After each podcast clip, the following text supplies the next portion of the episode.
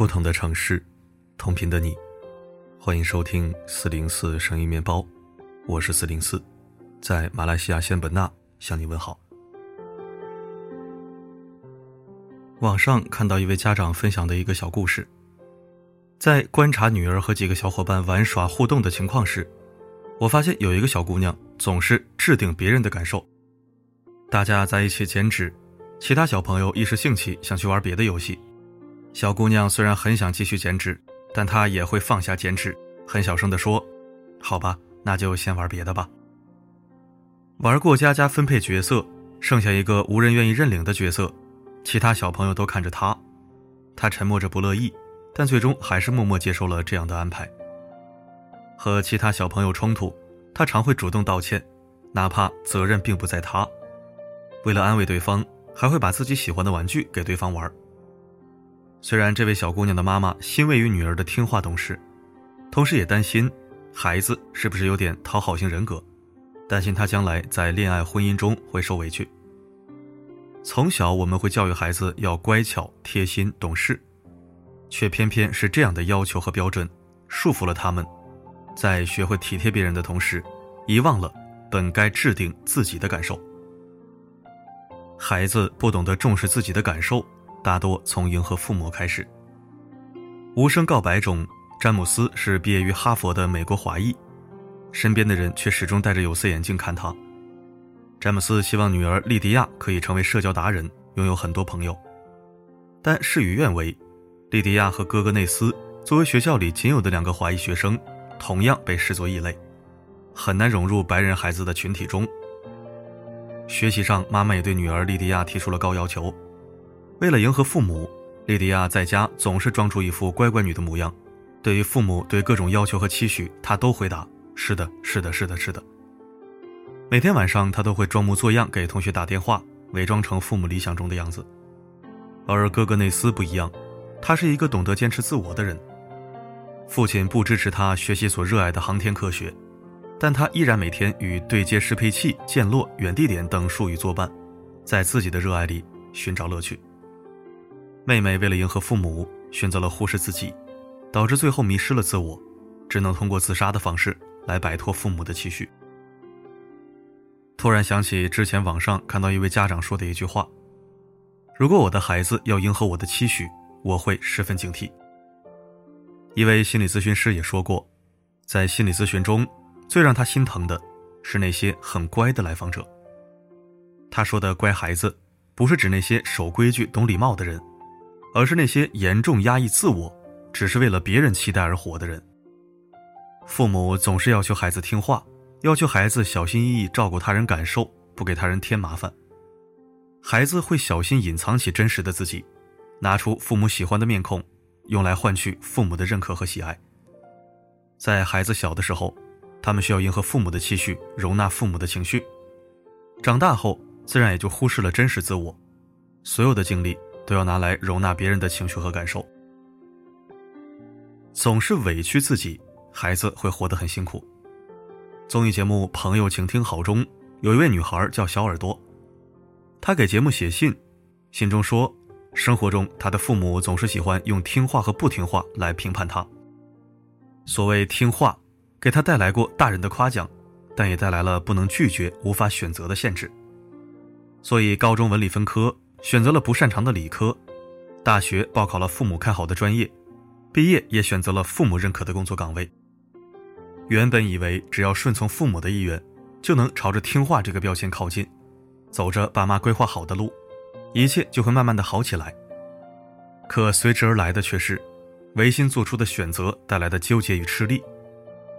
面对父母对他成绩提不上去的质疑，他怎么也解释不清楚。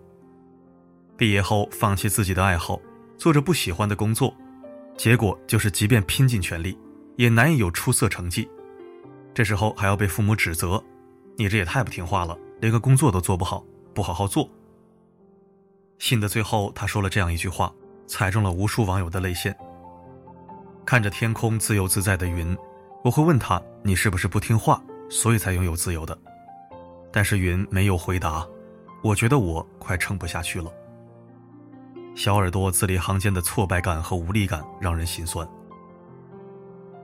一位心理咨询师说过这样一句话：“压抑自己的感受是对自我的一种霸凌。”前段时间看到很喜欢的健身博主周六野，也自曝长了六颗子宫肌瘤。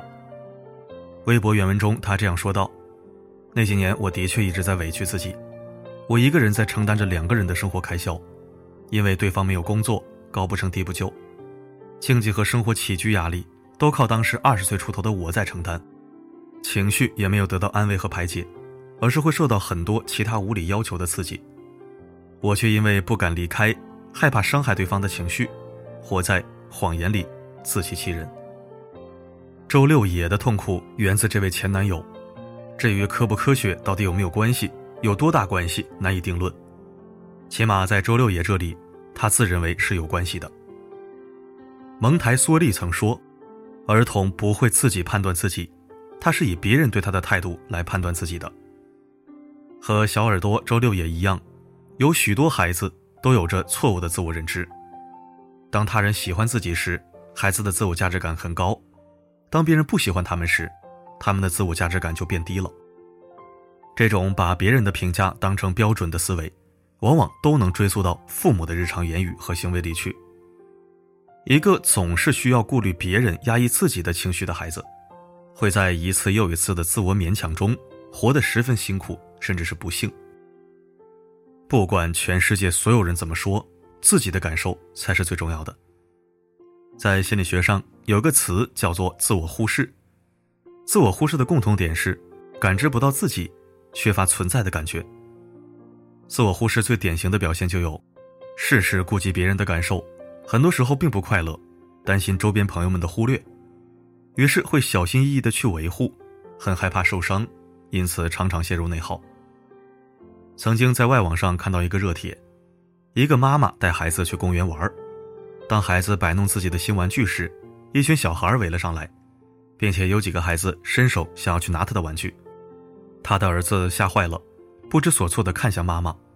这时妈妈告诉孩子：“你如果不愿意，就对大家说不；你不想，就要学会拒绝。”之所以支持儿子把玩具抢回来，是因为他看到很多人小时候说不没得到大人的认同，长大后变得只会委屈自己，不会拒绝他人。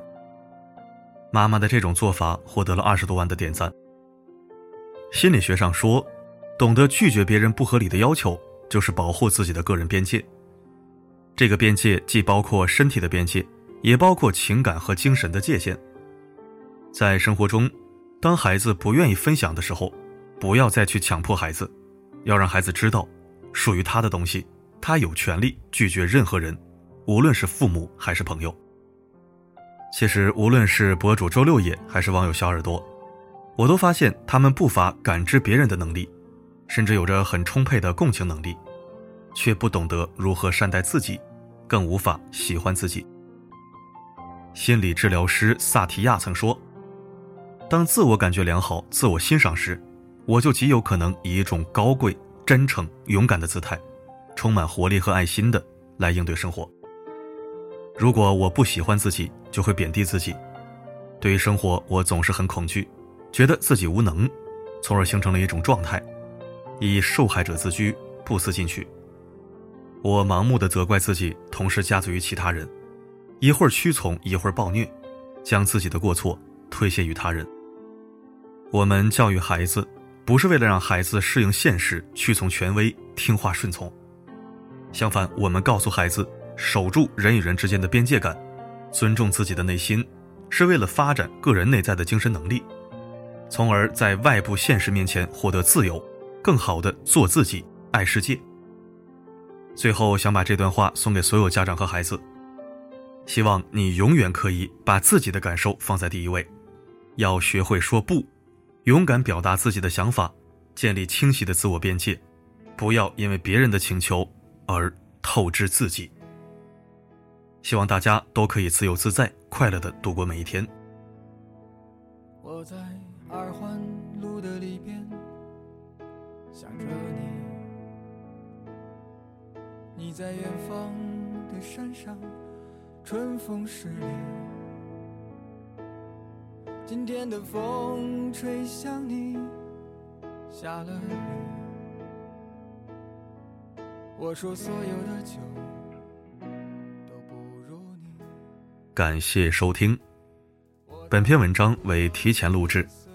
此刻四零四已经抵达马来西亚，这次出行是仙本那之旅，有跟随三五好友放松身心之意，也有寻找发展机会、拓展视野之目的。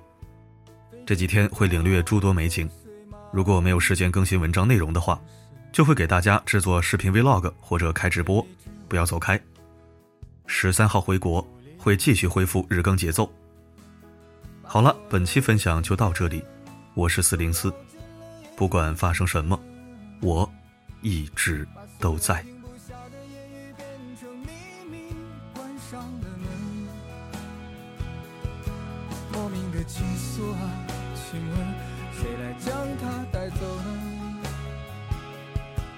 只好把岁月化成歌，留在山河。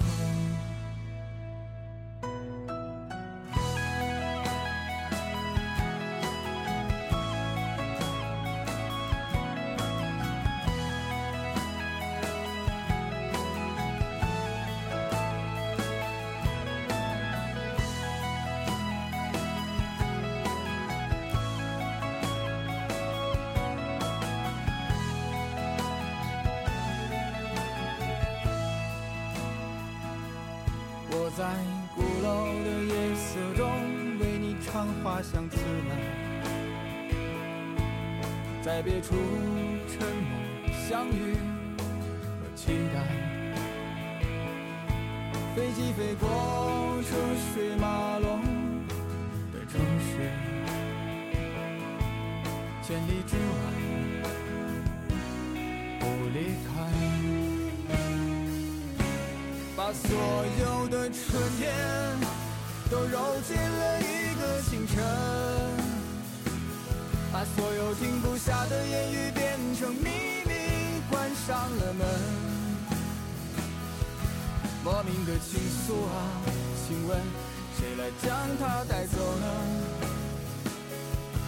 只好把岁月化成歌，留在山河。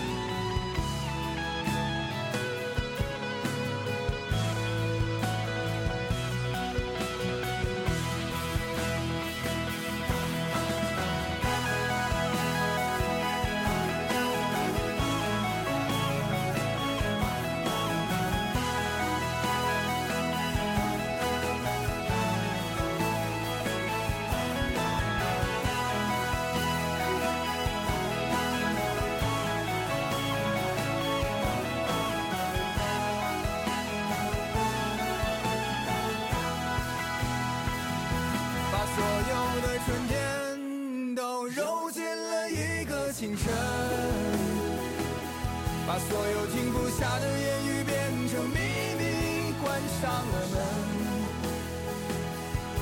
莫名的情愫啊，请问谁来将它带走呢？只好把岁月化成歌，留在山河。我在二环路的里边，想着你。你在远方的山上，春风十里。